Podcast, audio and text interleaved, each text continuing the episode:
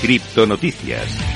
Empezamos a repasar toda la actualidad del mundo cripto que viene muy calentita en el día de hoy. Vamos a empezar por una noticia que nos llega, bueno, desde aquí, desde muy cerquita, y es que las autoridades españolas están planeando obligar a los, a los titulares de criptomonedas a revelar el valor de sus tenencias. Con el mercado de las criptomonedas en continua expansión, a pesar de los últimos contratiempos, las autoridades de países de todo el mundo están introduciendo varias reglas y pautas para regularlas, incluido, esto sí que es noticia, el gobierno español. De hecho, el Tesoro español está tratando de obligar a los titulares de criptos a declarar sus activos digitales y aclarar si los mantiene en el extranjero o no, en un intento de aumentar el control de la nueva clase de activos en gran parte no regulada. Específicamente, el informe cita el borrador de la propuesta del Ministerio que data del 17 de junio, en el que enumera un conjunto de nuevas reglas para aplicar a los titulares de criptomonedas, custodios e intercambios, haciendo cumplir obligaciones como, por ejemplo, declarar las tenencias de moneda digital y su valor en euros a los reguladores fiscales de España. El trabajo sobre esta ley es resultado de un esfuerzo conjunto del Ministerio de Hacienda del país y el Ministerio de Economía, y también requerirá que los propietarios de criptos declaren si sus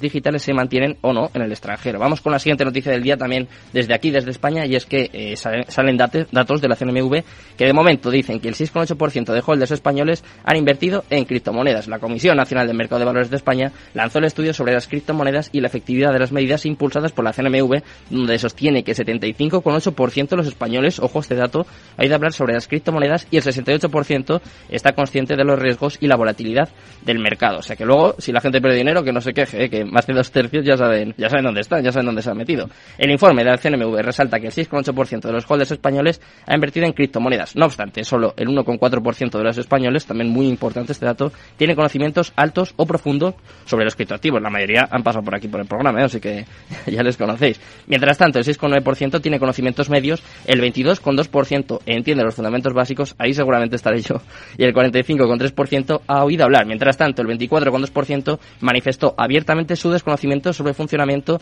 de las criptomonedas. Para eso estamos nosotros aquí en Cripto Capital, como siempre con, los mejores invitados. Vamos con la siguiente noticia. En este caso, Chas Hoskinson de Cardano ha propuesto un enfoque innovador para la, para la regulación criptográfica. El fundador y cofundador de Ethereum de Cardano, Chas Hoskinson, ha sugerido un enfoque diferente para la regulación de criptomonedas y las actividades relacionadas en el Congreso de los Estados Unidos. El enfoque propuesto implica preceptos basados en software. Hoskinson propuso que los ejercicios y medidas de cumplimiento se dejen a los desarrolladores de software afiliados a los respectivos proyectos criptográficos involucrados. Según él, se debe permitir que los intercambios diseñen y mantengan estos ejercicios KIC, al igual que lo hacen los bancos. Y vamos con la última noticia del día. En este caso tenemos que hablar un poquito de Solana, ya que, ya que Solana Lab ha lanzado Saga, es un nuevo teléfono inteligente diseñado con tecnología blockchain para la Web3. Fue anunciado por el CEO de Solana, Anatoly Yakovenko, que presentó un nuevo teléfono inteligente con sistema operativo Android denominado Saga. Es una apuesta de la empresa por ingresar al mercado de los dispositivos móviles. Así lo reveló Yakovenko durante un evento celebrado en el día de ayer en la ciudad de Nueva York, en la que el directivo reveló que el nuevo dispositivo está especialmente pensado para operar con activos digitales,